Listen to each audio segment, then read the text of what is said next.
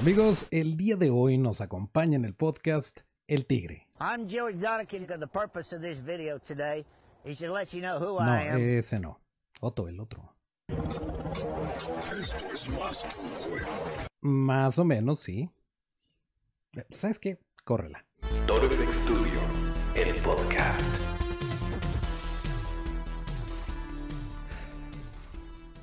Alfredo el Tigre Mora. Ese mero, el que trabajó en la serie de Luis Miguel, pero además de eso, ha hecho muchísimas otras cosas. Es uno de los precursores del tema de maquillaje de efectos especiales en México, ganador de seis Arieles hasta el momento. Simplemente, si en los últimos años han visto alguna película o alguna serie producida en México, es muy probable que hayan visto el trabajo del Tigre Mora. Y si quieren ver más de su trabajo, lo pueden encontrar en Instagram como arroba Alfredo Tigre Mora. También lo pueden encontrar en Facebook como Alfredo Tigre Mora o en Twitter como Tigre007 Mora. Tuvimos una plática un poquito accidentada porque justo cuando estábamos empezando eh, se fue la luz. Pero afortunadamente pudimos reagendar esta conversación y lo que les estamos trayendo a ustedes en el episodio de hoy es la plática completa. Así que, corre la auto. Me tomé a mí mismo la palabra y sí me hice un huesquito. Ah, bien hecho, muy bien. Yo, sabes que ahorita estoy eh, en llamados y Mm. entonces eh, tengo llamado muy temprano, entonces igual me va a dar sueño. Sí, y sí, sí. Por el momento no, No, lo pues- voy a hacer, pero ganas no me faltan, eso sí.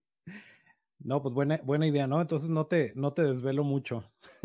No, no te preocupes. ¿Cómo, cómo estás? ¿Cómo, ¿Cómo te está tratando este regreso a la normalidad?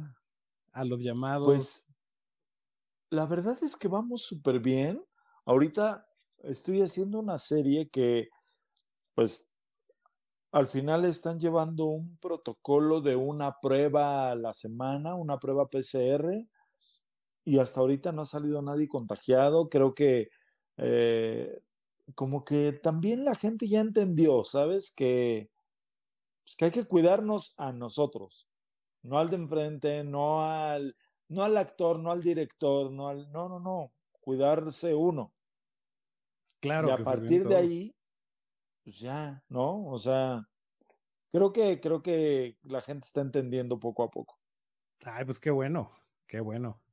Oye, pero eh, bueno, te decía, eh, te decía antes que pues claramente no, no nos vamos a clavar así totalmente en el rollo de Luis Miguel, pero, porque aparte Ok. te lo han preguntado mil veces, pero, pero sí, sí hay dos, tres, eh, do- dos, tres detallitos que sí me interesa tocar. Eh, por ejemplo, el Ok. hecho de que, mm, pues, está claro que no es una persona la que se encarga de todo, la que eh, inicia de principio a fin, a menos que sea una producción muy pequeñita, pero en algo de este tamaño, pues me, me da mucho gusto que, por ejemplo, pues que tú mismo lo menciones, ¿no? Que hables del equipo y todo esto, eh, que bueno, estamos en el entendido de que Bill Corso diseña los prostéticos, diseña el personaje que, del parecido, estuvieron por ahí, este, aplicando el buen Kevin Flores, que también es compa, eh, con Ilse. Isabela Mezcua se encarga del pelo en la temporada 1, Lupita Ramírez en la temporada 2 y me imagino la 3 también. Y tú estuviste... La 3 es combinada, la 3 Ok. empieza Lupita y la parte de más edad la hizo Atenea Telles. Ok, ah, súper. Sí, sí, que donde ya tenía como que, sí, estaba un poquito diferente el trabajo de, de pelo por ahí. Ah, Así es. Pero lo, lo chistoso aquí es, eh, vaya, si a mí me dicen, digo, yo, soy- yo sé que tú en este punto de tu vida al menos disfrutas muchísimo el estar coordinando, el dar toques finales, el estar como que eh, cachando todo lo que pueda eh, salirse o lo que se pueda mejorar o cualquier detalle así. Eh, pero pues de repente puede ser difícil para alguien que, que le digan, oye, pero ¿sabes qué? Tú te vas a dedicar a esto. Ah, ok, entonces lo voy a diseñar. No, lo va a diseñar Bill Corso. Digo, si a mí me dicen lo va a diseñar Bill Corso, no tengo problema alguno de que, Claro, de que sea esa claro. persona, que digo, indiscutiblemente uno de los mejores del mundo. Eh, y, y bueno, pues también es el traer la magia, porque yo siempre lo digo que sin, sin el actor adecuado, sin, sin darle esta vida que Diego lo hizo impresionantemente, pues es un pedazo de silicón, es un pedazo de goma que no, no tiene vida por sí misma. Pero entonces, em, pues eso fue, digo, no, a lo mejor estoy diciendo una burrada, pero tengo entendido que así fue el rollo para, para la serie. Es correcto. Sí, así me dijeron, hoy como ves, la siguiente temporada van a ser prostéticos, estamos viendo si Bill Corso puede aventarse el diseño. Claro, sí, ojalá y diga que sí, ¿no? Sí, sí, sí. Y pues dijo que sí, digo, además se lleva muy bien con Diego. Entonces fue como Diego le dijo a Bill, oye, ¿cómo ves? Mira, eh, vamos a hacer otra temporada de esta serie. Este cuate es un cantante mexicano y Bill, la verdad, se aplicó y súper bien, súper bien. A la hora de, de digo, sí, lo, de hecho lo platica mucho Diego, dice que que estuvo hablando, o más bien que conoció pues a Bill Corso en, en, Terminator, este, Dark Fate, y que ahí como que se hicieron compas y le dijo, oye, tienes que venir a, hacer los prostéticos y todo esto. Pero digo, no es lo mismo el, eh, por ahí me tocó ver detrás de cámaras y qué chido que está Bill. De hecho, le, mandé mensaje a Kevin de, ay, mira nada más con quién estás, de que está él aplicando un cachete de un lado y está Bill Corso del otro, como que diciéndole cómo.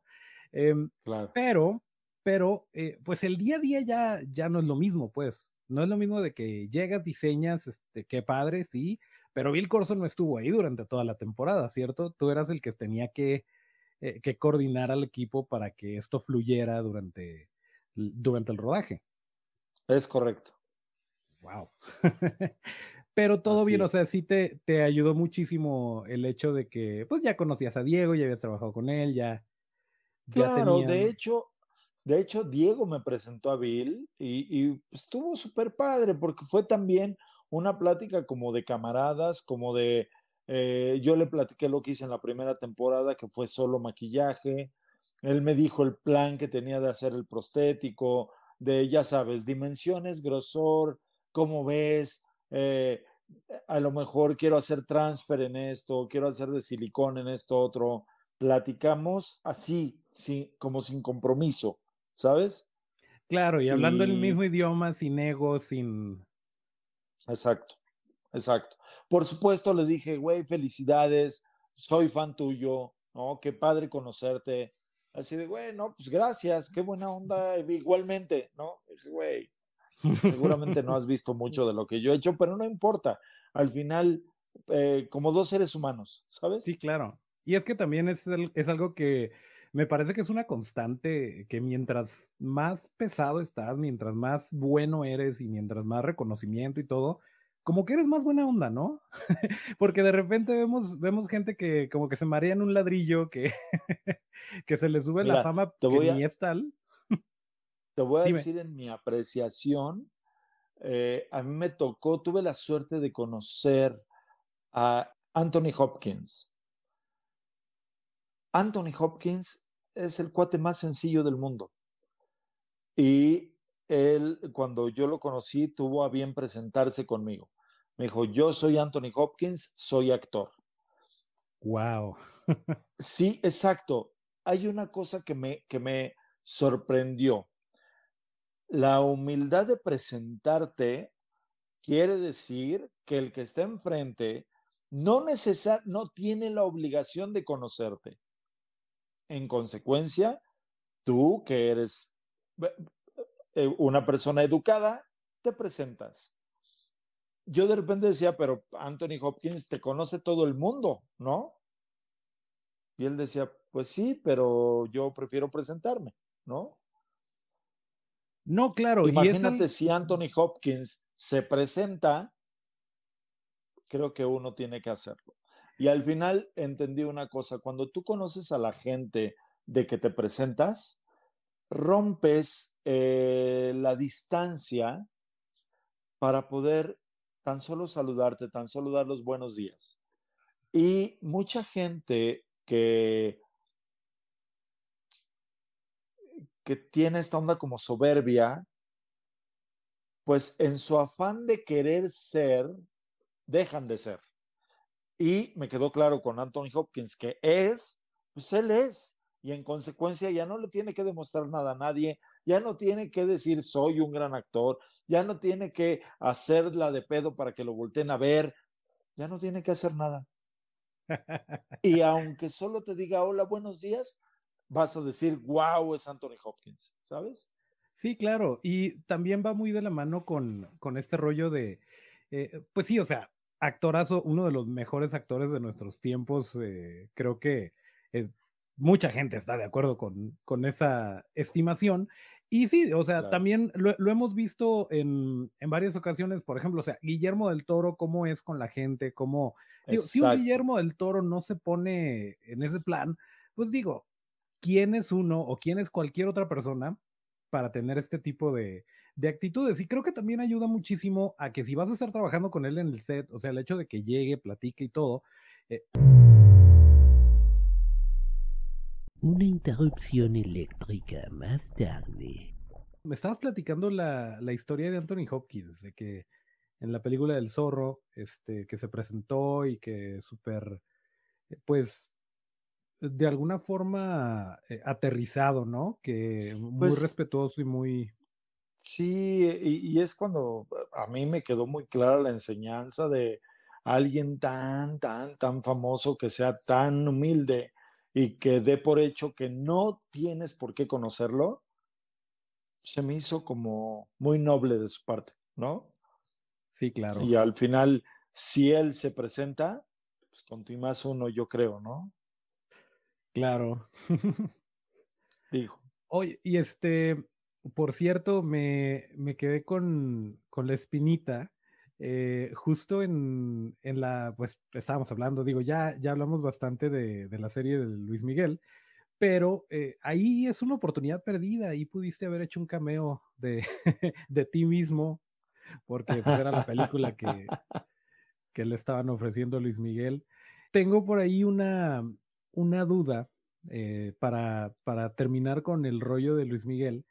Eh, hay una, una vez platicaste de, de una experiencia que me parece como de los más grandes aciertos en lo que hacemos cuando, cuando es imperceptible tu trabajo, en donde eh, hablaste nada más de un enfermo de cáncer que estuvo, eh, vaya, que lo maquillaste y, y no habías, como que no habías dicho, no le habías dicho al director algo así, y que lo vio el director y le dijo que si se sentía bien, que se fuera a su casa, que se veía muy, que se veía muy mal.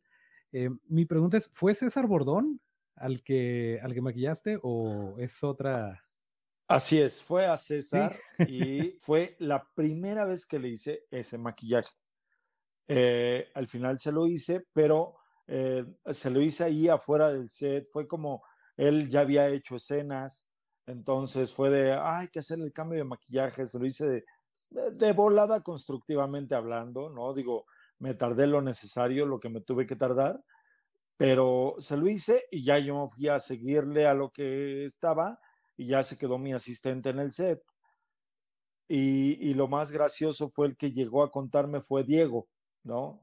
Diego me dijo, ¿qué crees? Que ahorita en el set le preguntaron que se sentía bien, ¿no? Pero fue como, ¿estás bien? Sí. Ok. Es que te ves como pálido, pero pues, nada más para saber, ¿no? Y él dijo, no, sí, sí, estoy bien. Digo, es maquillaje. Eso a mí en lo personal se me hizo, yo creo que hay, hay personas que llegan y te felicitan, ¿no? Que te dicen, oye, tu trabajo muy bien, o sí me la creí, o no me la creí. Pero hay, esto creo que fue, al menos para mi gusto, de los mayores elogios que he recibido, ¿no? El, el que haya un actor que ya hizo un par de secuencias, le haces un cambio de maquillaje donde el, el director no se da cuenta que está pasando eso en ese momento, y cuando él entra al set, pues sí es como, ah, caray, está, porque claro, lo acababa de ver hace cinco minutos, diez minutos, ¿sabes?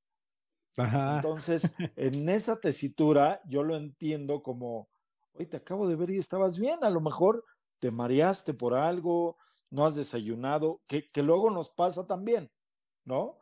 O sea, tú sabes que en este trabajo de repente no te da tiempo de desayunar y llega un momento en que te sientes mal, ¿no? Es, es, es algo que sí sucede. No es, Es que dura nunca nos ha el set. pasado a nadie, ¿no? sí, sí. No, Entonces, chido. yo creo que fue como, como apostándole a eso de, eh, oye, este, ¿te, te sientes bien? Pa- Para mí fue como, wow, eso quiere decir que a primera, a primer vistazo no se veía el maquillaje. ¿No? Ya que el actor dijo, no, sí, sí. Digo, César muy amablemente dijo, claro, el tigre me acaba de retocar. Ah, ok, ok, pe- perfecto. Claro, es que ya vas a la escena del consultorio, perfecto. ¿No? O sea, claro, ya todo tenía sentido, pero ¿qué tal que no era maquillaje? ¿Sabes? Sí, claro. Y es este, aparte también es súper difícil el, el poder engañar al ojo humano a ese nivel, porque no, estamos hablando que no, no era, no estaban las luces para ayudarte, eh, y es algo de lo que todos tenemos una referencia inmediata. Todos hemos visto a alguien enfermo, todos hemos visto a alguien decaído. Eh, a diferencia de cuando haces un monstruo, por ejemplo, que te puedes Claro. tomar ciertas libertades creativas y puedes jugar un poquito y pues no puedes decir, es que así no se ve un monstruo de tres ojos. Exacto, no exacto. Exacto, el monstruo de la laguna no es así, ay, piedad. Ajá. Enséñame una foto, ¿no? y hay quien, hay quien sí te podría enseñar, pero bueno. Claro. Pero qué chido, o sea, eso, pues, el, el engañar al, al ojo humano de esa forma y a, a ese grado, eh, pues sí está, está padrísimo. Y qué bueno que, que confirmas. Me imaginé, te digo, leí la, la entrevista, me parece que fue escrita, y, y hablaste del actor, pero no dijiste quién. Claro, y ya, claro. ya después leyendo, a lo mejor no lo dijiste porque todavía no salía la, la temporada o, o algo así. Claro, y, claro. ya que le dije, dije, ay, ¿a poco fue César? Sí, sí, sí. Y claro, César, al final, digo, nos hicimos, hay una cosa que pasó muy padre en Luis Miguel. Nos hicimos muy buenos amigos todos, ¿no? O sea, la primera temporada nos conocimos, la segunda temporada ya éramos familia y la tercera, bueno, pues ya fue como cerrar con broche de oro, ¿no? Entonces, en la primera fue agarrar un poquito de esa confianza de, claro, confías en tus compañeros porque tampoco es que creo que todos tenemos a bien decir que hacemos muy bien nuestro trabajo, porque no vas a llegar y voy a decir, bueno, yo soy más o menos bueno en el maquillaje, pero a ver qué te parece. Pues no, tú dices, no, pues yo creo que soy bueno, ¿no? Eh, pero también es un hecho que hay mucha gente que te dice, soy buena, y, y ya que la ves trabajar, dices, ok, tu referencia de bueno, no sé contra qué está comparada porque no está padre, ¿no?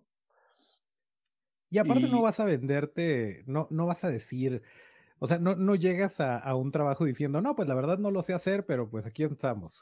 Exacto, no no, lo- sé hacer, pero no lo vas a agarrar, pero lo más importante es que tu trabajo hable por ti. Claro, y me imagino claro. esa primera temporada fue, ah, ok, sí le sabe, ah, ok, sí, sí más o menos Como lo sabe estás ese diciendo. muchachito boneta. Como lo estás diciendo, así sí, fue. sí, sí. O sea, así de, ah, mira, hasta eso no es tan malo, ¿no? Porque claro, entiendo también que te pueden vender a alguien como, no, hombre, él es buenísimo en lo que hace, y ya que ves el trabajo dices, ok, no dudo que sea muy bueno en lo que hace, pero esto no lo está haciendo bien. O a lo mejor a esto en particular no le sabe, ¿sabes? Aclaro, un maquillista y esto sin, sin decir quién es mejor o quién es peor, pero un maquillista de pasarela que está acostumbrado a hacer trabajos espectaculares en minutos. A lo mejor una serie le quedaría así como, uy, qué flojera, ¿no? Aquí, ¿qué hago con tanto tiempo libre? ¿No? Por decir algo. Y a la inversa, ¿no? Uno que está acostumbrado a estos tiempos cinematográficos de, de que te vas al detalle con el pincel más delgado y de repente que te digan tiene que estar listo en tres minutos. Y entonces no es que seas malo, solamente para eso específicamente no eres bueno, ¿no? O no, o no estás enganchado en ese terreno. Pues también se vale que, que hay personas que dicen, ah, no, sí puedo, pero resulta ser que no es su terreno, ¿no? Sí, definitivamente, pero fíjate que incluso yo te prefiero, digo, yo sé que ya a niveles, eh, vaya, necesitas a alguien con las tablas y con la experiencia para que eh, te lidere a lo mejor un departamento, pero en, en términos de, hacer el equipo, a la hora de armar el equipo, yo en lo personal te prefiero mil veces una persona que a lo mejor no tiene tanta experiencia, pero trae toda la actitud, que una persona que es una eminencia, pero Pero es una actitud. patada trabajar con esa persona. Exactamente, o sea, De independientemente de la actitud, eh, nunca es un trabajo solitario. Eh, hay, hay ciertas áreas o ciertas disciplinas que puede ser una porquería de persona y, y eres bueno en lo que haces y pues bueno, déjenlo trabajar. O sea, esa persona así se maneja y está bien porque al final de cuentas es lo que nos entrega es lo que necesitamos. Pero cuando Claro. estamos hablando de un set, cuando estamos hablando de un equipo eh, de filmación en donde es una orquesta, que todos tienen que estar como que súper sincronizados, eh, no se puede. O sea, no puedes Claro. agarrar un individualista, eh, alguien con demasiado ego, con... eh, no te sirve, simplemente. O sea, por mucho talento que tenga, no te va a funcionar porque se trata de, hacer equipo y, y de hacer una familia como lo lograron ustedes a lo largo de las tres temporadas. Así es. Creo yo que es. sí es muy valioso ese rollo, pues. Total, totalmente. Sí, totalmente. Me recordó también esto, este rollo de, de César, eh, lo que le pasó a, creo que fue a Gameros con En Amores Perros, donde también estuviste tú haciendo el, el maquillaje este de la, de la herida, eh, con el chivo, que Iñárritu le dijo, este, así lo quiero, así quiero que se vea el vagabundo, el chivo, este, y era él, y ya lo tenía Claro. maquillado, Claro. chulada, o sea, Sí, sí, justo, justo, justo, justo. No, lograr que el- con guante blanco, le dicen. exacto, lograr que el maquillaje cruce la línea de la realidad y te engañe a primera vista. ¿No? Exactamente.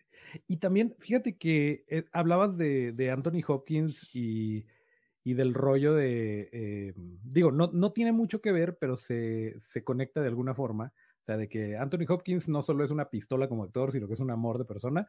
Eh, pero me acordé también que de repente, hablando del, del maquillaje de, de transformación, pues la caracterización de Diego Boneta como Luis Miguel, eh, ya en una etapa más grande, que fue pues el, el mayor reto en términos de prostéticos y de pelo, Así Em, es.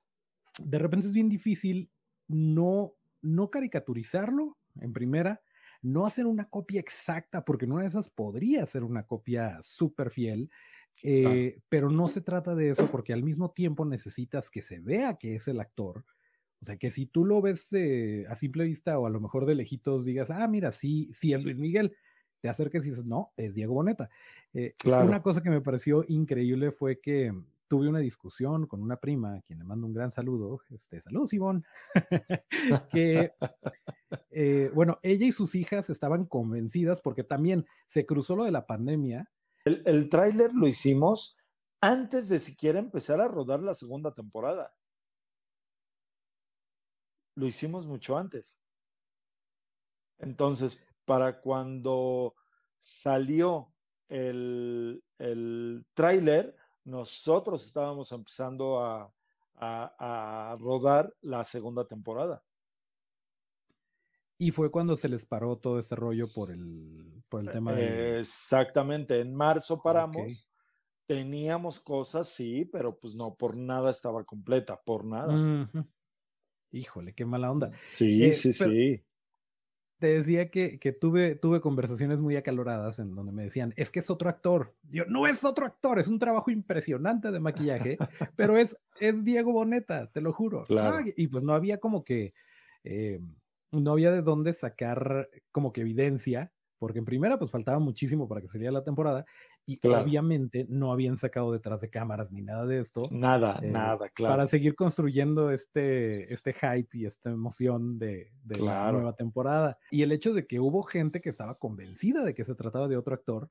Em, pero volviendo al punto de, de Anthony Hopkins y de todo esto, es el, eh, cuando él hizo, por ejemplo, a, a Alfred Hitchcock, un trabajo impresionante que lo hizo, me parece, ADI, había pruebas de maquillaje y había versiones donde era una copia exacta de, de Alfred Hitchcock, pero eh, no, era, no era lo que buscaban. En primera, porque pues mientras más cosas le pones al actor es más restrictivo y ya no puede como que sentirse tan libre de hacer su chamba.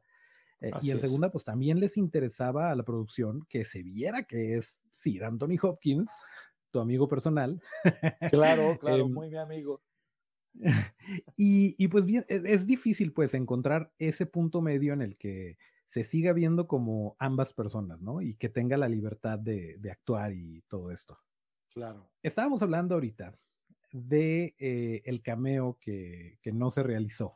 El cameo que si yo fuera amo y señor de Netflix hubiera pedido, hubiera dicho, pongan al tigre interpretándose a sí mismo. Eh, pero bueno.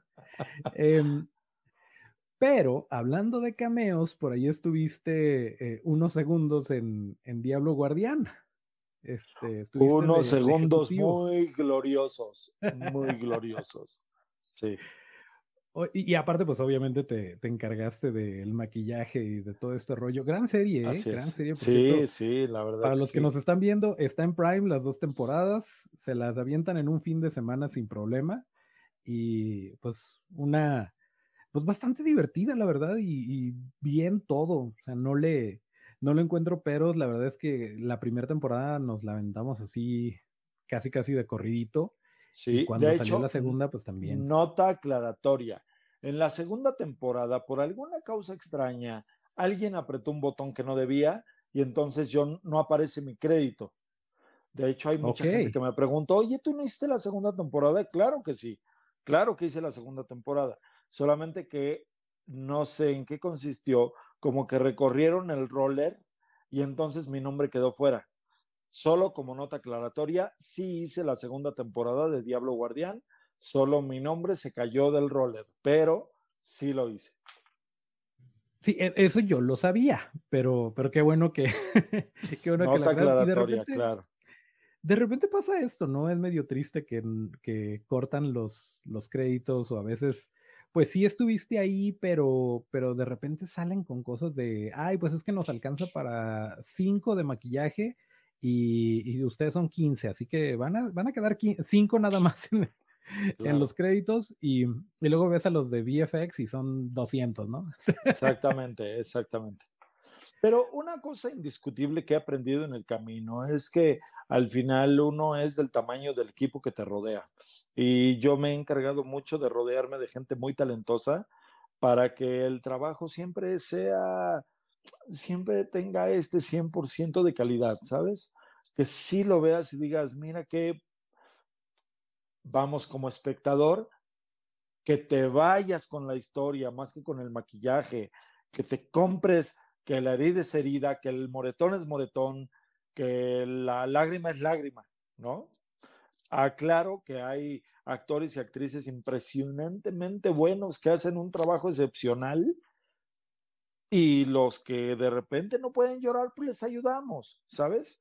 O sea, siempre podemos ayudarles. Y es bien importante, siento que es este, sobre todo cuando, cuando estás trabajando en una serie, cuando estás trabajando por un periodo largo de tiempo con, con el talento, pues sí es bien importante que, que trabajen, que, que, operen como que en sincronía, porque claro. te tienen que ayudar, o sea, a final de cuentas no, tú estás ayudándoles a que se vean bien, tú estás ayudándoles a que lo que ellos hagan se vea mejor, se compre mejor, que conecte mejor con el espectador, eh, pero también eh, lo tienen que ver como tal, ¿no? Como que les estás eh, aderezando su, su, actuación, su ejecución del personaje, eh, porque de repente pues sí es difícil el estar horas eh, en la silla de maquillaje mientras le están haciendo cosas y después claro. irse a chambear, sí es una... Claro.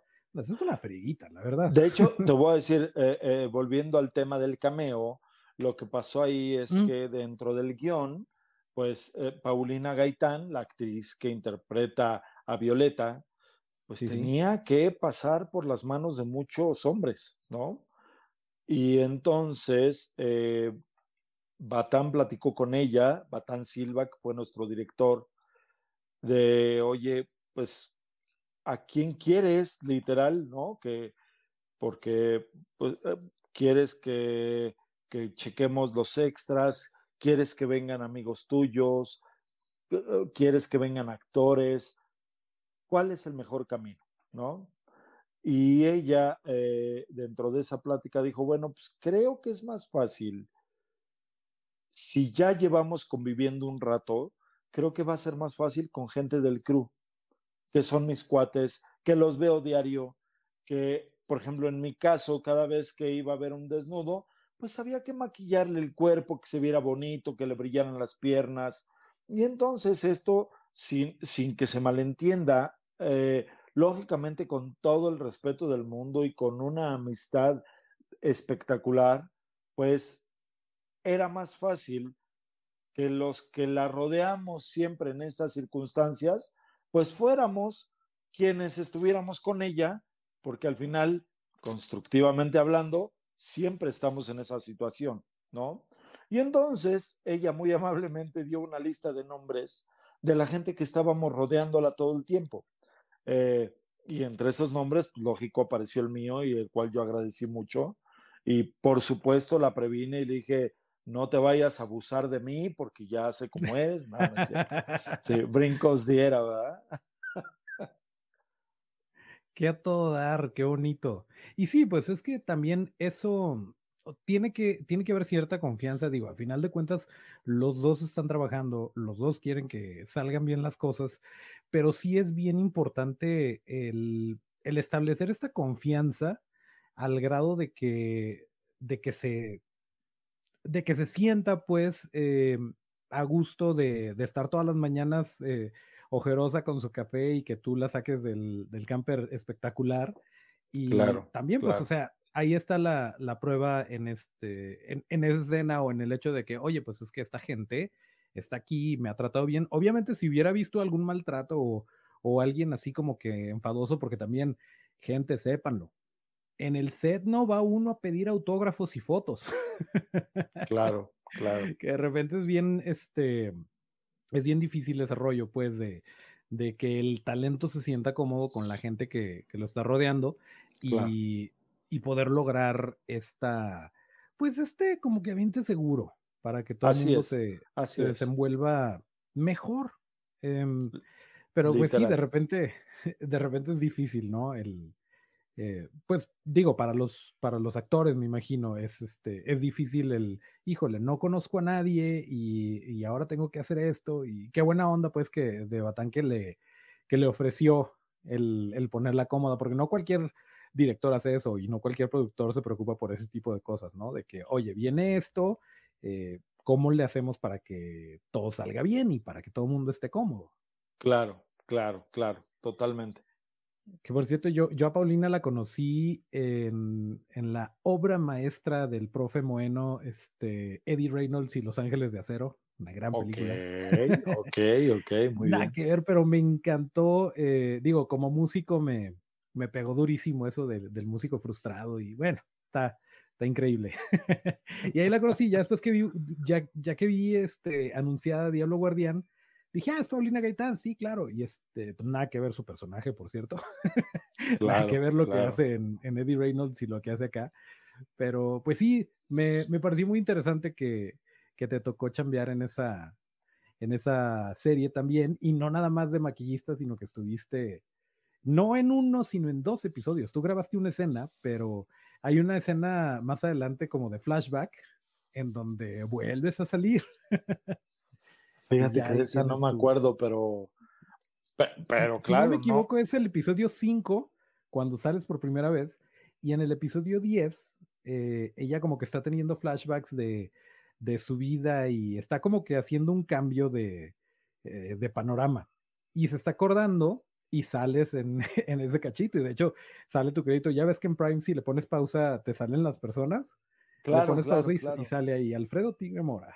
Ah, mira, oye, ese sí, Sí. se me cayó del llamado, pero bueno, mira, es- siempre es bueno saberlo. Sí, sí, tienes doble crédito ahí. Entonces puedes decir que estuviste en dos episodios de Diablo Guardián. Ok, perfecto, muy bien. Pues sí, unas por otras, porque no te dieron crédito de maquillista en la, en la segunda temporada. exacto, pero tengo doble de, de, de beat, ¿no? Exactamente. Muy bien. O bueno, no sé si es extra glorificado o, o como sea que me hayan puesto. Ah, Está, está padre. Mira, tú sales como, Claro. creo que empresario, ejecutivo. Creo que Ejecutivo título. Sí, uno, de hecho. ejecutivo uno. Ajá. Sí. Está gacho que te pongan un número, pero si te van a poner un número, al menos eres el uno.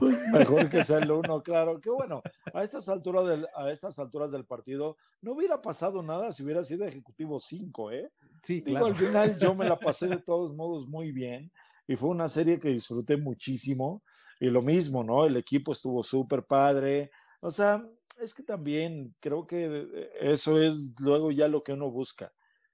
Claro. Que el equipo esté bien, que fluya todo, que puedas hacer tu trabajo, que si te piden estas ayudas de, de ahora crúzate para allá, ahora acuéstate ahí, pues también disfrutarlo, ¿no? Porque vale la pena, vale la pena. Y poder improvisar y poder eh, ajustarte. Digo, igual en, en, algún momentito te preguntaré ese tipo de, de historias de guerra que, que, suceden en los sets. Pero claro. regresándonos un poquito, eh, tú ibas a ser químico farmacobiólogo. era, era como que la, era la tirada. Eh, era la tirada, era la tirada, sí. Señor don químico Alfredo Mora, quién Así sabe es. si te hubieras presentado como tigre también. Eh, seguramente no, porque no hubiera tenido las herramientas para llegar a que me dijeran tigre, ¿no? Pero eh, tengo entendido que empezaste por aquello de los 90, 96 es tu primer crédito, pero seguramente empezó antes con tu carnal, con Everardo. Así es. Eh, Julio y su ángel fue la primera de, de Jorge Cervera. Eh, ah, así es. Esa fue mi primer película, yo como titular de maquillaje. Ok. Pero antes trabajé con Everardo, eh, le asistí en Gertrudis Bocanegra, le ayudé a hacer cosas de taller y en una cosa que se llamó R15 Comando Policiaco, hicimos unos dummies, que ahí también yo era asistente Oh, de wow. Everardo. Ahí te podría decir que era, yo creo que el 88, 89, no te sabría decir, pero, pero sí era allá a lo lejos. O sea, que te empezaste a interesar en el rollo del maquillaje por ver lo que hacía Everardo o, o simplemente, o sea, casualidades del destino. eh, ¿En qué Pues momento mira, dices, al- sabes qué? Se me hace que, se me hace que yo también me puedo, me puedo abrir camino y, y puedo hacer lo mío. eh, porque pues sí, sí es como que también muy diferente lo que, como que el enfoque que tienen eh, Everardo y tú, que, lo cual se me hace Claro. increíble, pues, que, que cada quien haya sabido como que eh, agarrar su rumbo, eh, porque pues, de claro. repente si a lo mejor si hubieran estado como que trabajando juntos todo el tiempo, pues inevitablemente entran como que las comparaciones y ahorita son completamente entes separados que si no te pones a analizar el nombre o la historia ni en cuenta, ¿no? Que, que son hermanos. Claro, claro. De hecho, ha habido mucha gente que me dice, ah, oye, conocí a un cuate que es súper bueno y trabajé con él. De hecho, me lo recuerdas mucho. ¿Quién es? Ay, déjame, te digo, tiene un nombre súper raro. Este, se llama, eh, ah, le han dicho Evaristo, eh, Gerardo, eh, Abelardo, ¿no? Y, y siempre así de, no, Everardo. Ah, sí, sí, sí, Everardo. ¿Lo conoces? Pues es mi hermano. No, ¿cómo que es tu hermano? Sí. De hecho, él, es- él fue mi maestro, ¿no? Al final. Y lo que pasó con Everardo fue eso. Al final, yo, cuando él empezó a trabajar en esto, pues yo le ayudaba y para mí era un juego, literal. Cuando hicimos esos, esos dummies de, de, era una familia que hay un doctor que los embalsama porque los matan. Entonces, cuando hicimos esos cuerpos, pues para mí era muy divertido. Para mí no era un trabajo, era eh, otra capa de látex y hay que ver el resultado y ahora maquillarlos. Lógicamente, como estaban muertos, tampoco es que tuvieran que ser a una eh, similitud de alguien, sino fue un poquito más libre porque había que dar ese amarillo pálido que tienen los cadáveres. Entonces, para mí fue como sumamente sencillo, ¿no? Pero De claramente ahí, lo traías, o sea, ya, ya estaba esta sensibilidad ar- artística por este, pues por trabajar yo con... te, yo te podría decir que no. Fíjate qué fuerte, ¿eh? Te podría decir que no, porque a lo mejor fue tan involuntario que yo no podría decir, no, sí, claro, yo tenía la sensibilidad. La verdad es que a lo mejor Everardo te podría contestar esta pregunta más que yo. A lo mejor él te podría decir, sí traía la facilidad y sí, yo ahí me di cuenta que podía aprender, ¿no? Pero si me preguntas a mí, yo pensaría que no, no lo sé, ¿no? Pero después de ahí, eh, Berardo me dijo, pues ya vente de mi asistente, porque resultó que él tenía asistentes, aprendían un poco y se iban. Se iban a hacer lo suyo, se iban a, a crecer ellos mismos, ¿no? Pero entonces decía Berardo, está cañón tener un asistente que está contigo un año, te aprende y se va. Entonces, en ese caso, mejor vente tú, apréndeme, y si te vas, pues no hay modo que te vayas más lejos, ¿no? Que al final somos hermanos. claro, sé dónde vives. Y exacto, casi, casi. Y pues sí, concedido, exactamente. Fui, aprendí y me fui, pero nunca me fui, ¿no? Porque al final siempre seguimos trabajando juntos.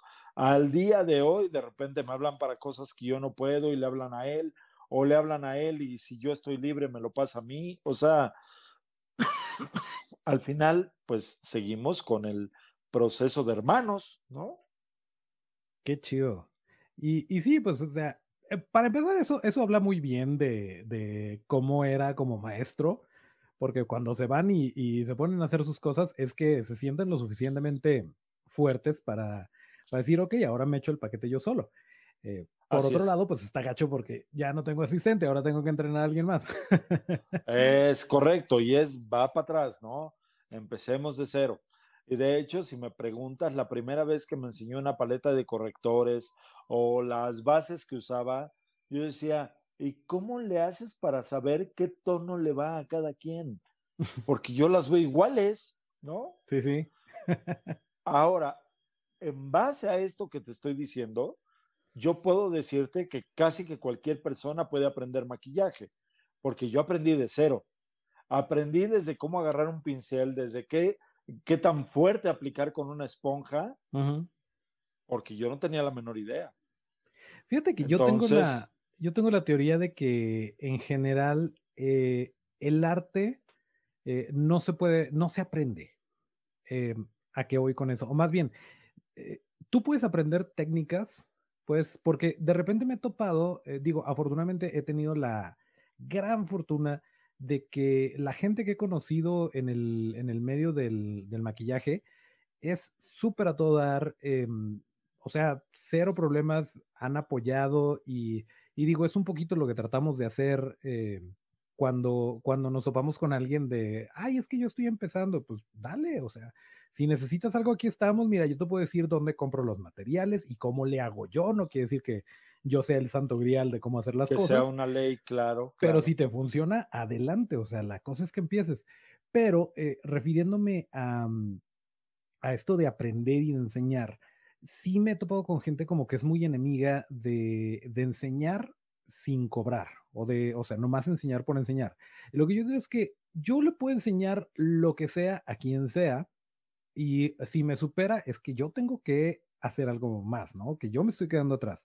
Pero independientemente claro. de eso, eh, y por lo cual me atrevo a, eh, a, estar en desacuerdo con lo que dijiste de que no traías la, la sensibilidad o la facilidad, es sí es una disciplina, sí tiene su parte teórica, sí tiene su parte de que nada más estando ahí y haciéndolo y con talacha, lo vas agarrando pero le puedes enseñar las mismas técnicas y, y lo mismos, los mismos procedimientos, materiales, lo que sea, a otra persona que no traiga esto y en primera no le va a llenar, no, no va, le va a divertir. Claro, claro, y claro. eh, pues es como la música, o sea, te pueden interpretar una cosa totalmente robótica, son las mismas partituras, pero está ese feeling que, que no, no lo aprendes en la escuela, pues, o sea, lo traes o no lo de traes. acuerdo. Y ya es tu bronca de si acuerdo. lo cultivas o no, ¿no? Porque mucha gente sí tiene, Exacto. tiene el talento, pero ahí se queda y pues también talento sin, sin entrenamiento no te sirve de nada. es correcto, sí, de acuerdo. ¿Te gusta el cine, las series y el sci-fi? ¿Quieres saber cómo llegaron tus criaturas favoritas a la pantalla? Entérate de todo esto y más detalles detrás de cámaras en Toro FX Studio, el podcast. Todos los martes y viernes en tu plataforma de podcast favorita y también en YouTube. Una producción de Toro FX Studio. Pero sí, en ese aspecto yo digo que, que sí, eh, sí lo traías, pues. Y entonces em, empiezas a trabajar con Everardo y, y llegó un momento en el que dijiste, ya lo que, lo que le aprendí, eh, ya lo sé, o empezaste como que a estar en desacuerdo, no en mal plan de que enojado, pero de, yo creo No, que es mejor si no. hago esto, o... No, te voy a decir qué pasó. Le hablaron a él para que para hacer la película de Julio y su ángel, pero Ujú. había que irse a Coatepec, Veracruz. Y él dijo, yo no puedo ir, pero va mi hermano. Ok. Y yo dije, no, espérame, espérame, no manches, ¿no? O sea, esto de ir solo con un asistente, no, pues creo que no está padre, vamos, ¿no? Me dijo, no, ya estás listo. Él fue el que me aventó al ruedo, él decidió cuando yo estaba listo, cosa que yo no veía. No, Muy de hermano mayor. Sí, sí, y que al final hay, hay frases muy célebres que Berardo tiene, que te puedo decir, eh, cuando esa primera película de Julio y su ángel, él me dijo, sabes más de lo que crees que sabes, y solo te vas a enterar viendo a gente que diga que sabe más y te des cuenta que sabe menos. wow. Dije, bueno, exactamente, dije, ok, suena súper bien, pero, pero yo creo que no. ¿sabes? Y la verdad es que, pues claro, me aventó al ruedo, yo iba muy nervioso, tenía mucho miedo, y eso qué provocó? Provocó que yo leyera el guion todos los días, todas las noches al final del llamado, para enterarme de qué iba el otro día, y me aprendía casi, casi que las secuencias. Entonces, pues claro, yo al otro día estaba preparado perfectamente para el día de rodaje.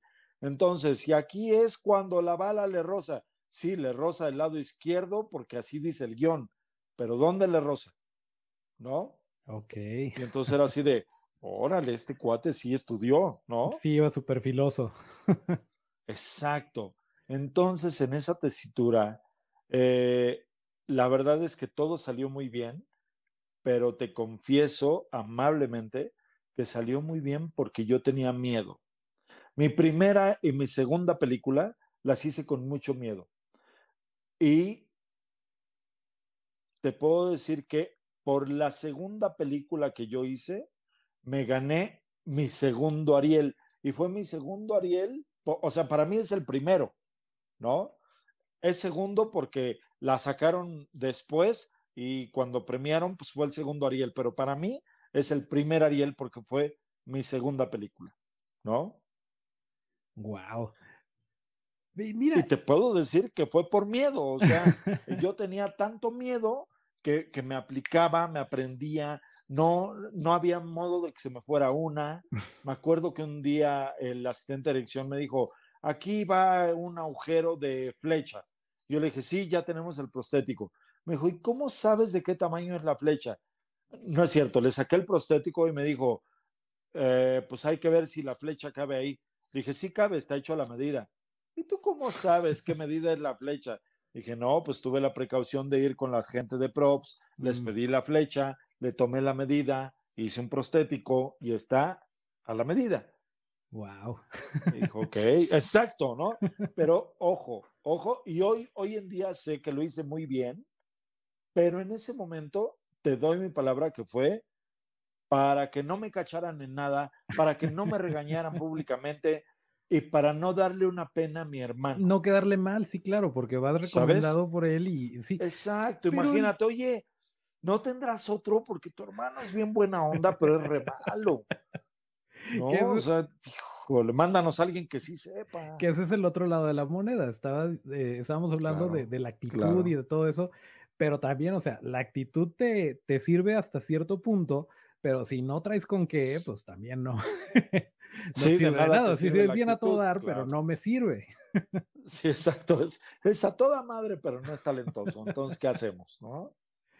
Pero fíjate que yo creo que el miedo es bueno. Yo creo que eh, este, este miedo, este nerviecito, estos, eh, esta adrenalina que sientes antes de, Sí. de subirte a un escenario, de ir al set, de cosas así, em, creo que son lo que te mantiene, lo mantiene interesante y creo que si no lo sientes es porque ya perdiste algo, es porque ya no, ya no te Exacto. está divirtiendo, ya no te está retando y si sabes canalizar ese miedo, porque digo, también te pudiste haber hecho bolita y, y puesto a llorar en un rincón, pero a diferencia Claro. de eso, te sobrepreparaste para que cualquier Claro. bronca, cualquier cosa que pudiera salir mal, la, la lograras. eh, No saliera mal.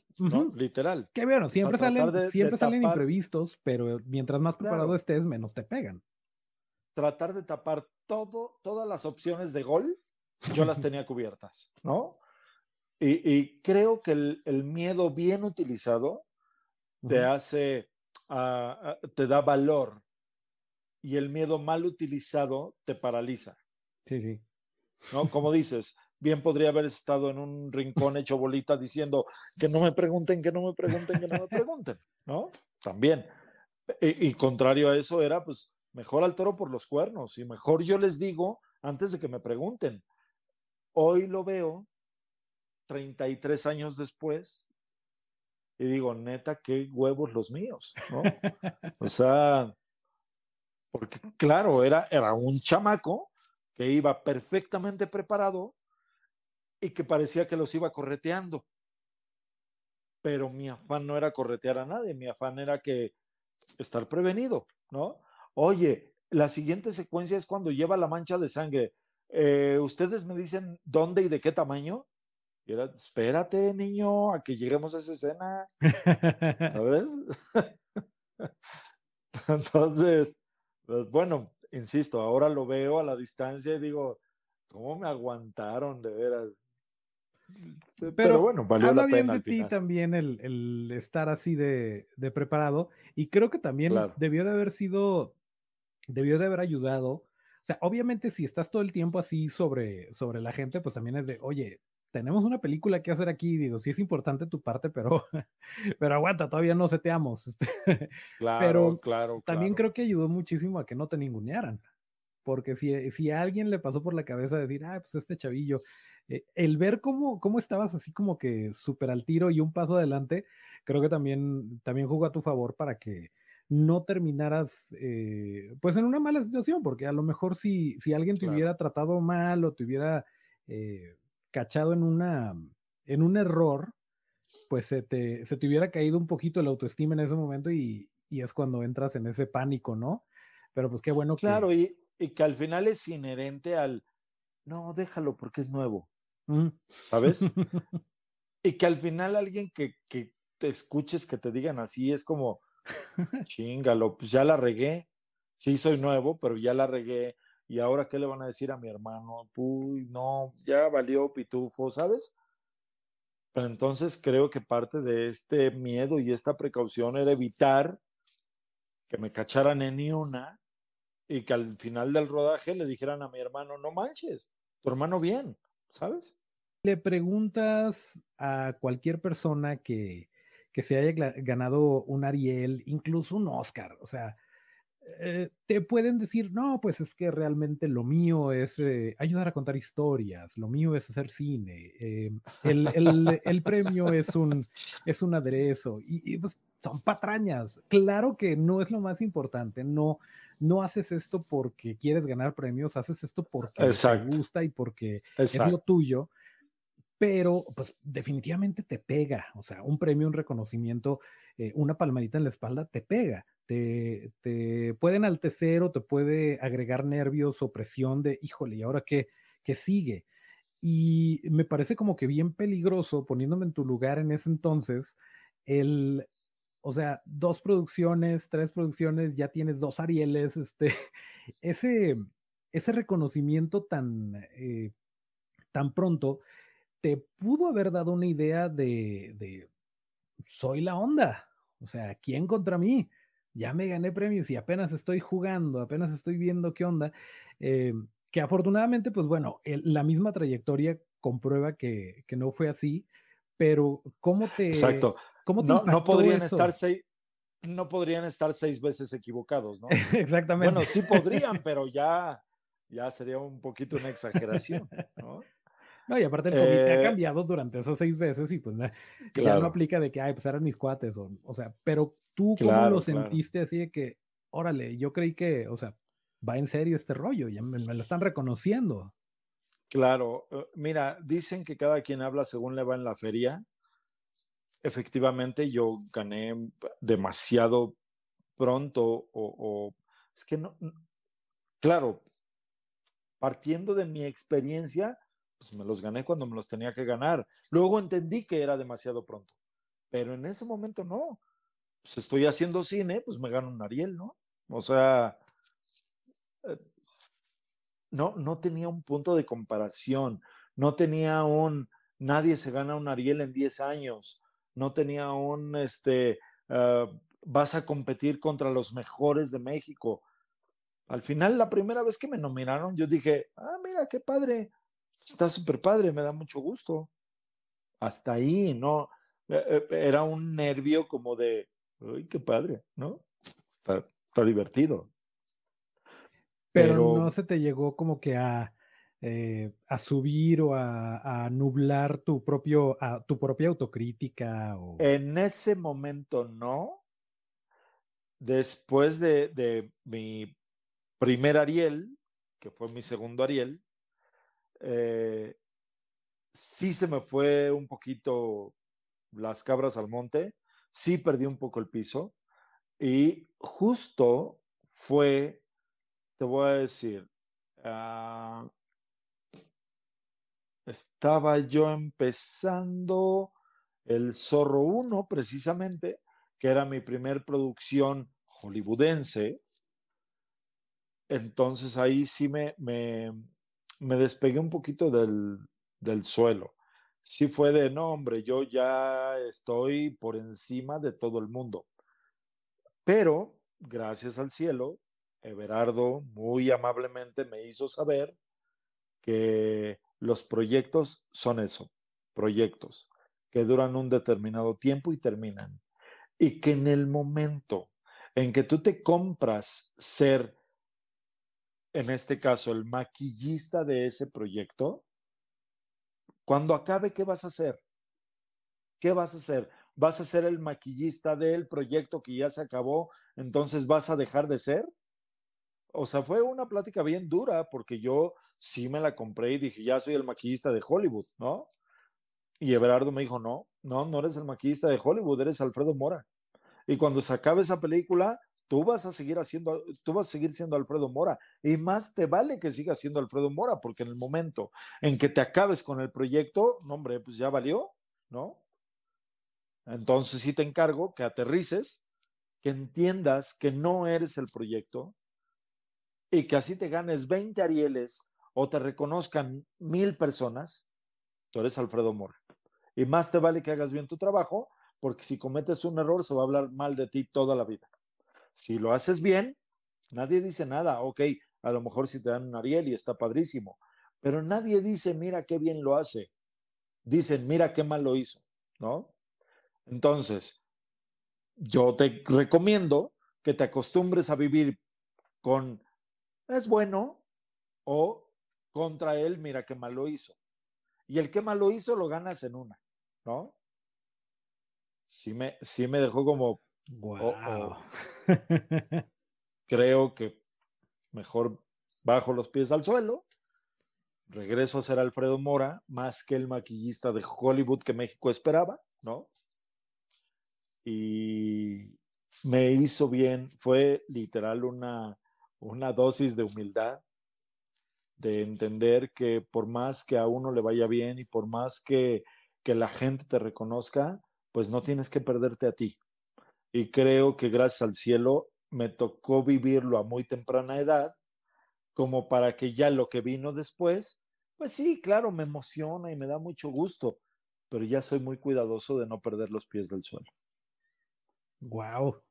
Sí, está, o sea, y qué bueno que, qué bueno que sucedió hasta cierto punto temprano en tu carrera, si Sí, ponemos en perspectiva Sí, eh, todo lo, digo, ya habías hecho bastantes cosas en ese entonces, pero si lo ponemos Así en es. perspectiva, eh, pues todavía te faltaba mucho.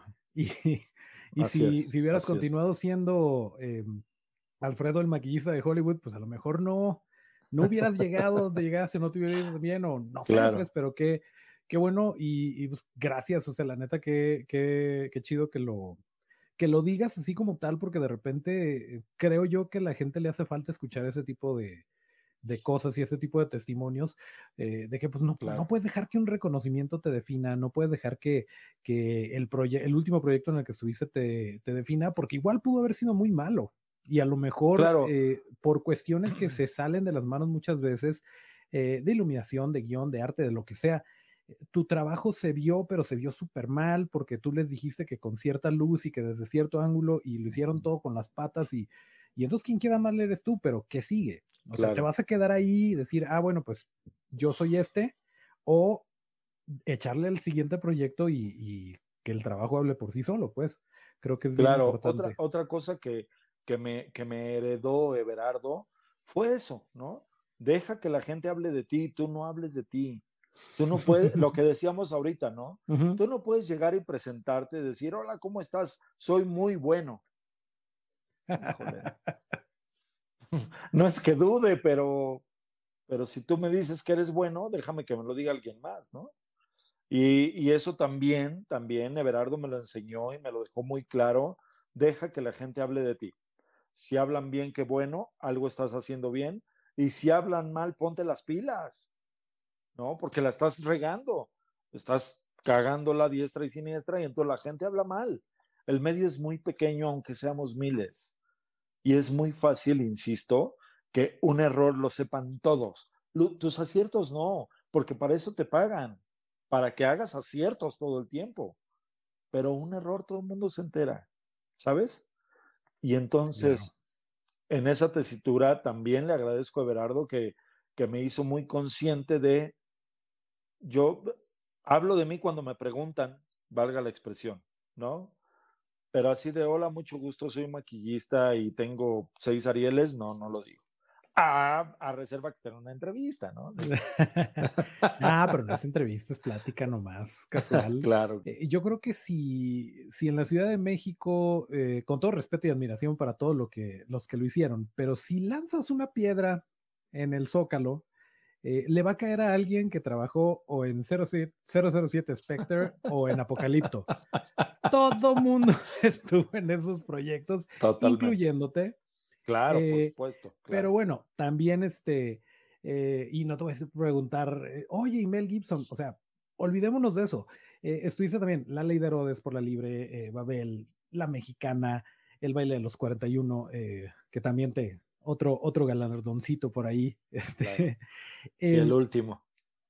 pero em, por ahí en el, creo que en 97, eh, me llamó mucho la atención una serie que yo veía, yo veía de morrito y, y siendo muy fan de la ciencia ficción y en ese entonces pues que traíamos el, em, el cine testosterónico, por así decirlo, eh, a flor de piel, eh, estuviste en la serie de Conan el aventurero con por ahí estuvo pues que Ga- Gabriel Solana, eh, Gameros, estuvo Jorge Siller y, Sí, pues, por ahí. estábamos una bandota. De hecho, Conan, sí, sí. te voy a decir, Gabriel Solana era el, el jefe del departamento. Eh, eh, estaba Carlos Solana, su hermano, como, como segundo de a bordo y era el que manejaba todo lo administrativo. Y estábamos Luis García y yo, veníamos de, de haber hecho el zorro y llegamos como, como coordinadores de taller. Y efectivamente estaba Gameros, Siller, Fer Legarreta, estaba Pati Romero, sí. Eh, eh, pero era una banda que hoy en día es la crema innata de la caracterización, ¿no? Eh, Roberto Ortiz no estaba, pero bueno, creo que fue el último que, el único que faltó. Pero los demás, ahí estuvimos y la verdad es que fue muy divertido, muy divertido. Estábamos, estábamos súper chavos y la verdad es que hicimos cosas bien interesantes. Con un equipo tan grande es como que difícil, eh, pues que todos hagan todo, ¿no? Que a- Claro. además, pues no, no estamos hablando de, vaya, no estabas haciendo Star Trek, que, que necesitara así como que hacer extraterrestres o cosas así, pero pues sí tiene su acción, sí tiene sus heridas, sí tiene sus, de repente, desmembramientos. em, Claro, me digo, pues acuerdo un que- chorro, pero... me acuerdo que hicimos así de las cosas, porque teníamos como, como, eh, ¿cómo decirte? Proyecto cada dos semanas teníamos algo que hacer, por decirte algo. Primero fue un tentáculo gigante como de dos metros, ¿no? Pero uno solamente, porque todo lo demás lo iban a hacer CGI. Y luego hicimos un como, ah, como armadura de piedra para un guerrero. Y luego hicimos unas caras iguales con termoformado, que era la cara de Fernando Legarreta. Luego hicimos, ah, hay una historia muy buena que teníamos que hacer unos como ah, eh, moldes con gelatón de, haz de cuenta, como si fuera una infección que sacara ámpulas. Entonces teníamos que hacer placas y placas y placas y placas de gelatón. Eh, para la gente que no sepa qué es gelatón, es una mezcla en donde se usa grenetina y ciertos, eh, un par de químicos más que hacen que este, esta gelatina quede dura, que no se deshaga al menor rayo del sol, pero también no es que sea indestructible, ¿no? Es, tiene su grado de fragilidad, pero es un material que calientas como gelatina. Lo calientas, lo pones en el molde, el molde lo dejas secar, la sacas y ya tienes tu, tu pieza prostética. Rápido y barato. Rápido y barato, pero llegó un momento en, en que pues, nadie queríamos hacer gelatina, ¿no? O sea, era la parte de, flojera de, ah, tú no estás haciendo nada, haz moldes de gelatón. casi, era, casi era el castigo, ¿no? De, de a ver, ¿quién llegó cinco minutos tarde? Te pone a hacer gelatón, ¿no?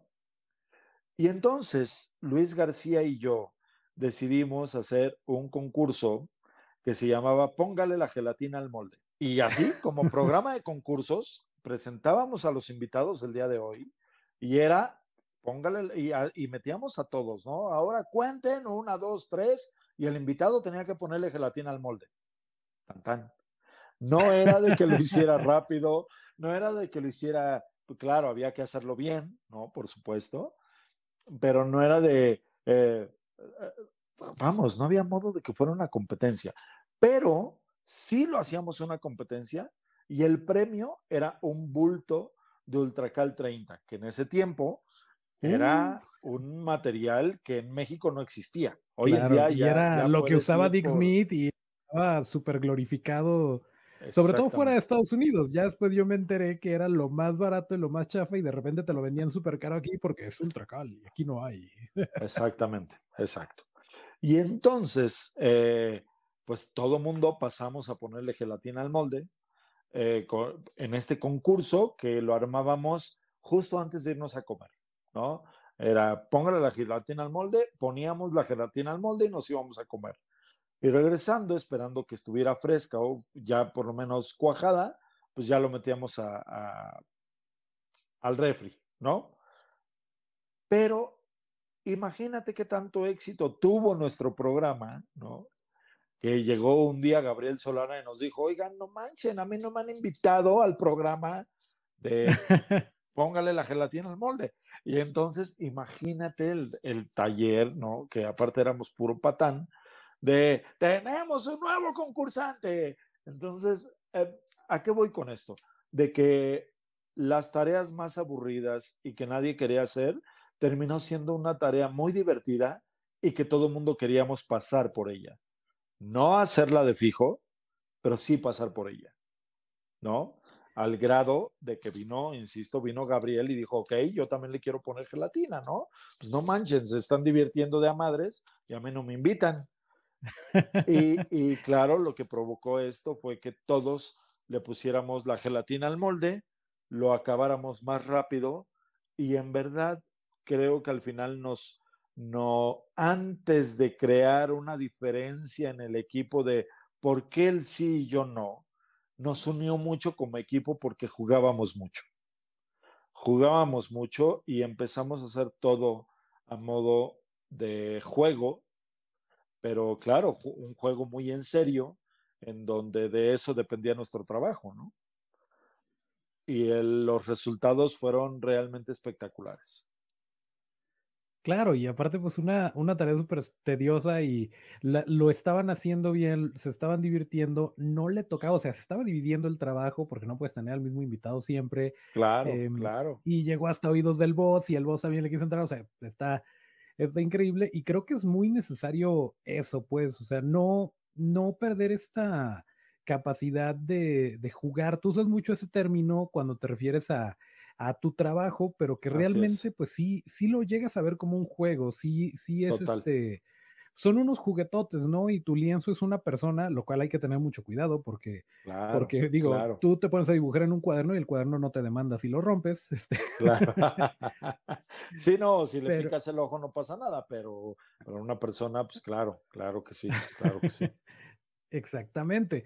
Eh, pero pues sí, es, eh, es padrísimo el, el jugar, como tú dices, pero ya eh, en este punto, como, como están la- las producciones, eh, después de, de lo que llevas de trayectoria, que todavía te falta un montón, eh, ¿Cómo, cómo te mm, motivas o, te mantienes dispuesto a seguir jugando? Porque de repente es difícil y, hay a quienes nos pasa a lo mejor en otra, en otro ramo o en otro momento de la vida que no necesariamente porque llevas una trayectoria súper larga, eh, pero sí puedes llegar a decir, eh, pues como que a desenamorarte un poquito o a desmotivarte. eh, ¿Cómo le haces para seguir jugando si en algún momento como que se te bajan un poquito las ganas? Pues, eh, pues no, no se me bajan las ganas.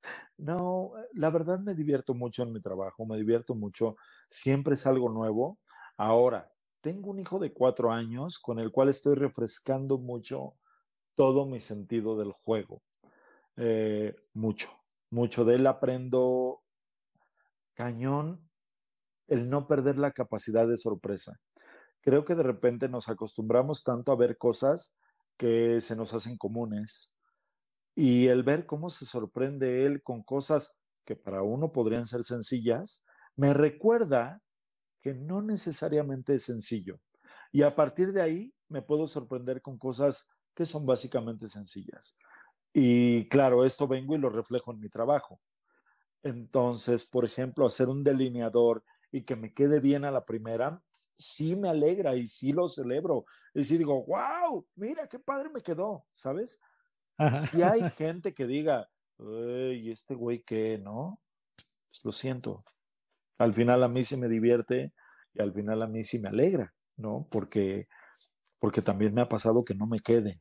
Y también creo que la experiencia te da la, eh, eh, el temple de reconocer que si algo no te queda, lo tienes que repetir. Y cuando, cuando estás arrancando o cuando quieres demostrar que eres muy bueno, ocasionalmente no reconoces tus errores y haces como que no pasó, ¿no? Y mejor le engrosas al otro para que no se note, ¿no? O sea, digo, hablando de, del delineador o si la boca está chueca o esos detallititos que de repente pasan y a todos nos pasan, tengas un año o tengas 20 años en esto. Pero creo que lo importante es reconocerlo y hacerlo bien. Y tú ser tu ojo crítico. Entonces, a partir de ahí, yo cada día te doy mi palabra que llego muy motivado porque al final, aunque me dedico al maquillaje, la caracterización, el maquillaje de efectos, siempre es algo diferente. Y siempre hay una persona diferente sentada. Aunque yo ya la conozca, a lo mejor esa herida nunca se la había hecho. O, o el motivo por el cual tiene esa herida, ¿sabes? Eh, al final, repito como, como normalmente lo digo en, en mis pláticas, nos dedicamos a jugar y a hacer que hacemos, ¿no? El, el clásico, y, en, y aquí te disparan y te mueres, y entonces te sale sangre. Entonces es donde entro yo, ¿no? A ver, ¿queremos ver el balazo o no? Sí, lo queremos ver, aquí en la frente, ok, perfecto. Entonces, después de que hagas esta escena, entro yo y le pongo el balazo. ¿Y la sangre para dónde la tiramos, no? ¿Qué tan grande quieres el charco? Lógicamente eso lo hacemos desde que tenemos siete, ocho años, nada más que sin juguetes caros, nada más que sin sangre, nada más que sin prostéticos. Pero la imaginación y el momento es el mismo. ¿Sabes? Saca Totalmente. la pistola, disparas, ¡pum! Ya te di, cállate. y el otro niño se cae y dices, claro, lo maté, ¿no? Claro. Y, y creo que en este, en este trabajo gana el que juega mejor. ¿Sabes? Si tienes claro que estamos jugando y tenemos que jugar bien en serio, gana el que juega mejor. Y el que no se raja, y el que no baila y llora a su mamá, y el que, ¿sabes? Entonces, eh, creo que cada día tengo muchos motivos para ir muy contento a trabajar y para compartir esa alegría con la gente que está en mi camper, con mi equipo de gente, que yo soy muy respetuoso de mis equipos de trabajo, porque yo tengo muy claro que yo solo no puedo hacer todo. No, no, creo que nadie puede hacer todo. Todos necesitamos de todos. Y eh, alguna vez lo comenté y ahora lo repito, creo que uno es del tamaño del equipo que te rodea. Si tienes gente talentosa a tu lado, seguramente tu trabajo va a quedar espectacular y te van a reconocer. Y entonces está en uno el reconocer a tu equipo, ¿no? Como, como ahora con esto del Ariel, pues yo a, a mi equipo estuve mencionándolo todo el tiempo, porque al final, pues yo solo no lo hubiera logrado. Claro. Sí, no, se tienen que combinar un montón de factores y también pues es bien, es bien importante eso, que, que lo disfrutes y todo. Digo, ahorita que tu, que tu hijo está chiquito, también es bien importante el, pues sí, te, te le estás pasando increíble en el set, pero es tiempo que no estás con tu familia, es tiempo que no estás con tu hijo claro. y de repente son llamados largos y tú llegas y, y a lo mejor ya está dormido o a lo mejor llegas a tiempo, pero pero está súper cansado y quiere jugar y híjole, y este, el nivelar eso también es, es bien difícil y creo que sí tienes que realmente amar lo que estás haciendo pa- al grado de decir, oye, estoy perdiendo tiempo de calidad con, con mi familia por estar aquí eh, y no ir en un plan pues eh, amargado, agüitado, sino que pues ya estoy aquí, que valga la pena. O sea, Exacto. que sacarle el mayor provecho. Es Y ahora, correcto. eh, de repente creo que aprendemos más de los errores eh, que de los aciertos, porque en cualquier disciplina, si estás haciendo las cosas bien y, y es acierto tras acierto, tras acierto, tras acierto, pues llega un momento en el que te cuestionas, ¿no? Y dices, oye, ¿y si estaré bien o estará mal el, el sistema medidor, ¿no? Claro, claro, Em, claro, claro, por y, supuesto. y cuando, cuando la riegas es así como que, ah, ok. Y ahí también depende mucho de, de la personalidad y del temple de la persona el decir, ok, sí, sí la regué, pero eh, por esto y esto y esto, y ya sé que esto, al menos en esas circunstancias, porque digo, hay cosas que no puedes controlar, pero al menos en esas circunstancias no me vuelve a pasar. Em, y creo que también es, es bonito, pues, de repente tener ese tipo de situaciones. Em, no sé si tengas alguna que, que recuerdes así como que, híjole, esta me dolió, pero eh, aprendí un montón y qué bueno que me pasó, porque si no, no hubiera, eh, vaya, no hubiera podido solucionar esta otra cosa más adelante. Pues fíjate que me, pasó algo empezando mi carrera, que Berardo me mandó un comercial. La cosa es que yo tenía que hacer a un broso, ¿no? Entonces yo llevaba lo necesario para hacer al broso. Llegué y entonces el productor me dijo, ok, pero ya va a llegar la modelo y necesito que la maquilles y que la peines. Dije, perdón, yo, yo vengo a hacer un broso y vengo listo para eso. No, pero ¿y la modelo? ¿Quién la va a hacer? Pues, no lo sé. No, es que siempre que le hablo a tu hermano, él hace todo. Y yo así de... O sea, me sentí como el... Me sentí muy mal, me sentí como, puta madre, no, no sé qué estoy haciendo aquí. A lo mejor sí yo tenía que traer todo y por qué mi hermano no me dijo y o, o a lo mejor, o sea, yo me sentía perdido, mal, ¿no? La cosa es que le hablaron a alguien más, vino alguien más, maquilló a la modelo, la peinó, yo hice al broso, ¿no? Que al final era como lo complicado, si lo quieres ver así. Terminando el llamado, me acerqué al productor y, y, pues muy apenado, ¿no? Y le dije, le ofrezco una disculpa, le aseguro que esto no va a volver a pasar. Yo en la mejor de las intenciones. Y él me dijo, te aseguro que no va a volver a pasar. nunca te voy a volver a hablar. Wow. Wow. Wow. Sí. Lógico, yo dije, no, pues a lo mejor esto no es para mí, ¿sabes? Mejor me debería dedicar a otra cosa. Llegué con Everardo y le dije, claro. oye, ¿sabes qué? Pues pasó esto, la verdad sí me sacó de onda, me siento súper mal, discúlpame por haberte hecho quedar mal, eh, no sé qué más decir, ¿sabes? O sea, a lo mejor me tengo que dedicar a otra cosa y esto no es para mí, o sea, no tengo, no tengo la entraña para aguantar este tipo de cosas. ¿no? Entonces, mejor, pues quizás ahí muere, ¿no? Y él me dijo, no, mira, no te preocupes, hay una gran ventaja, él ya no nos va a volver a hablar, entonces la siguiente vez tomemos las precauciones, tan tan. Y Entonces- también, o sea, sí, claro. sí, al final fue como, bueno, visto así, tienes toda la razón. Pero, pero claro, cuando no sabes, no, no, no tienes claro qué tan complicado puede ser o qué tan, o qué tanto hundiste el barco. No lo sabes. Y claro, de ahí, en mi vida volví a ir a ningún lugar sin asistente, en mi vida, ¿no? Hoy en día me hablan para hacer algo súper sencillo y yo les digo, voy con asistente. No, no, hombre, ven tú. No. No, porque si algo se atora, yo no quiero que me pase lo que ya me pasó, ¿no? Exactamente. Entonces, pues ni modo, a lo mejor hay mucha gente que dice, ay, este güey, qué mamón, ¿no? Pero pues sí, yo ya no voy solo a ningún lado. Y esto, lógicamente, porque yo no peino. Entonces, sé mis debilidades y las cubro con un asistente, ¿no? Así de fácil.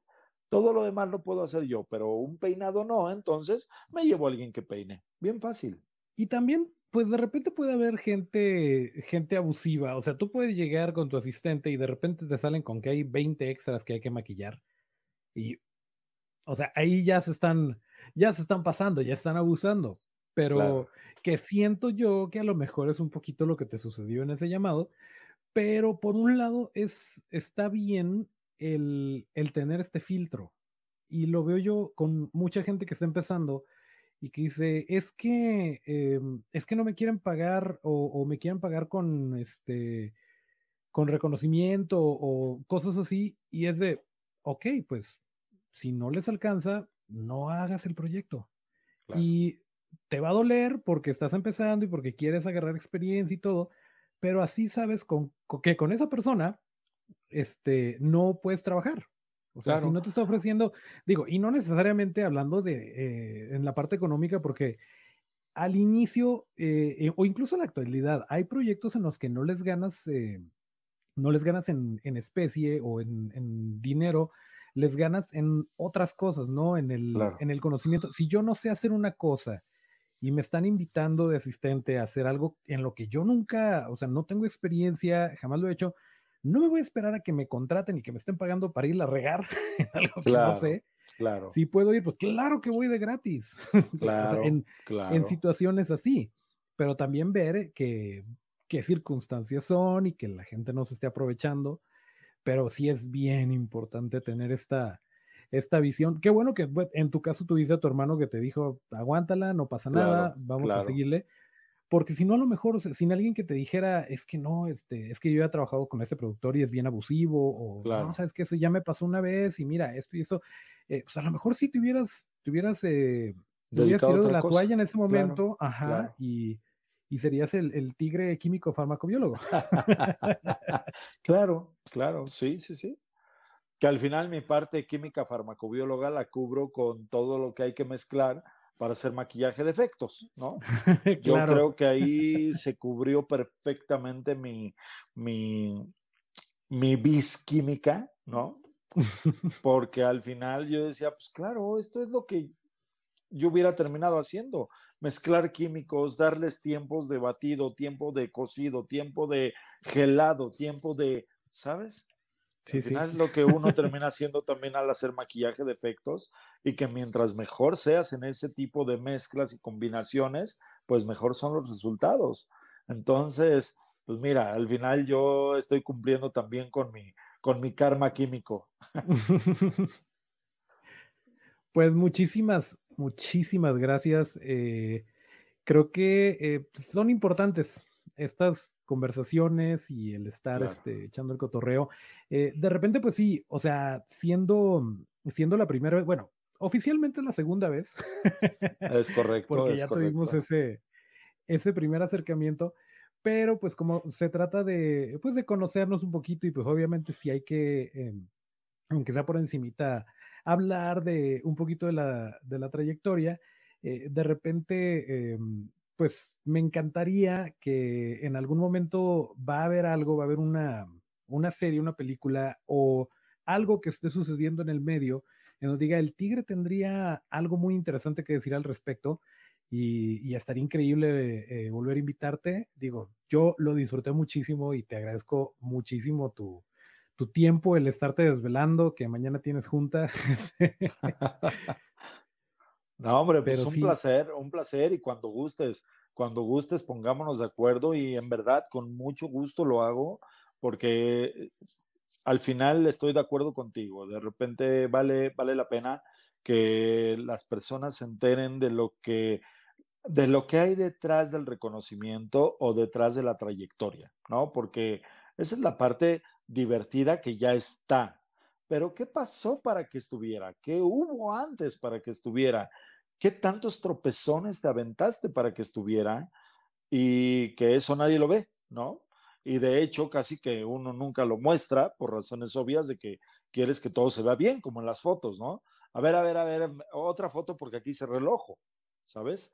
Entonces, cuando, cuando tienes el tiempo de hablar de estos tropezones y sinsabores y cosas que al final pues, te, hacen quier- te hacen ser quien eres el día de hoy, pues creo que vale mucho la pena. Y si, y si de algo sirve a alguien esta plática como para inspirarle y hacerle saber que va por buen camino, pues creo que nuestra misión está cumplida.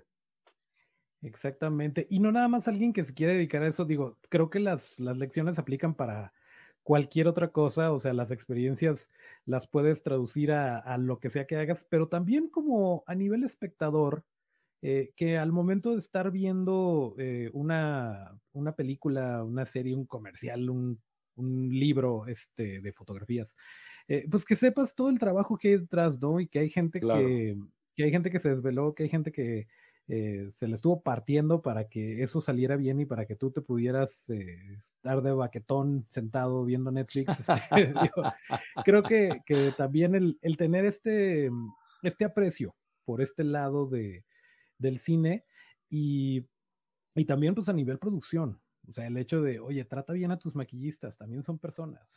y a Claro, todo el crew en claro. general. Bueno, pues esa fue la plática que tuvimos con Alfredo el Tigre Mora.